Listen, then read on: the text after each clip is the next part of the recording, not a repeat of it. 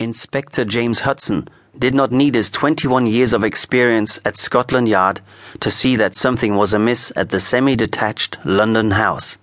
The large window next to the front door had been smashed, and pink curtains peeked out of the jagged hole like a rude tongue. Run of the mill burglaries were not normally Hudson's department, but he had jumped at the chance to get out of the office. While the recent low crime rate in London, which he, was to a large degree responsible for was definitely a reason to celebrate. He had to admit he was a bit bored. He parked his beloved Bentley on the street and made his way up the drive. Shards of broken glass crunched under his shoes as he neared the front door. Kicking the excess glass of his soles on the edge of the doorstep, he adjusted his jacket, then rapped smartly on the door. The door was answered by a well dressed and clearly harassed man in his early forties. He ran his hand repeatedly through his graying hair in an unconscious, nervous gesture. Inspector Hudson, Scotland Yard. The inspector introduced himself. There was a burglary reported at this address. Are you the owner of the house? Yes, I am Andrew Harper. The man sighed, his hand still carving even channels through his hair. He stepped back to allow the inspector through the door. Please come in. Hudson's first impression, as he entered the living room, was that the house had been pulled from its foundations and given a good shake. Paintings had been ripped from the walls, drawers had been opened and their contents scattered across the floor, and books and ornaments had been swept from the shelves. Charlotte, my wife and I came home and found the place like this, Andrew said glumly, making a sweeping gesture with his arm towards the lounge. Hudson took a pen and notebook out of his front pocket. He flipped the book open in a well practiced move. Were you at work when the robbery took place? Hudson asked, his pen poised.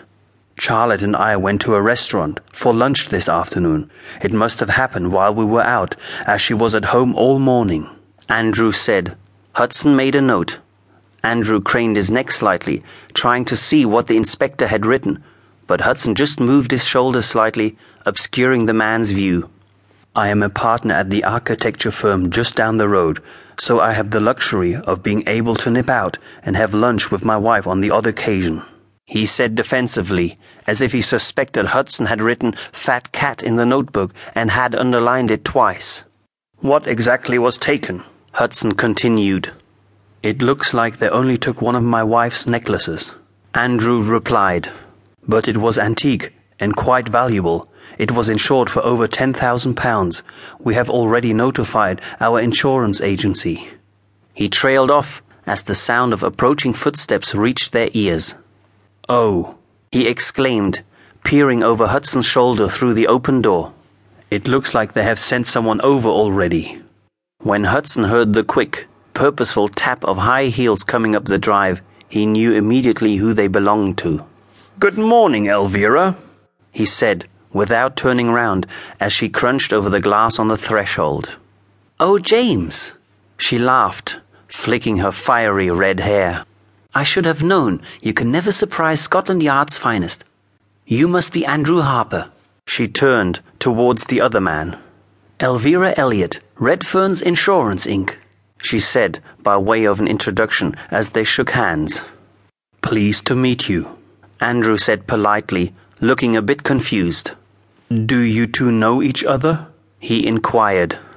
Our paths have often crossed due to our work, Elvira said smoothly. She and Hudson had first met on a case a few years previously. The feisty, spontaneous young woman was the complete opposite of the serious, level headed inspector from Scotland Yard. But they had proved to be a great team, and since then they had solved many strange and high profile cases together. I was just asking Mr. Harper here some preliminary questions. Hudson filled her in. You were saying that it was just the jewellery that was taken? Andrew nodded. At that moment, a pretty blonde woman walked slowly and dreamily into the lounge. She appeared not to notice the two newcomers or Andrew, and sat down slowly and awkwardly on the floor in the center of the lounge. In the midst of the chaos, she looked like the lone survivor of a hurricane. She reached over to a large wooden picture frame, which still held scraps of a ruined canvas, and started trying to pull the rip.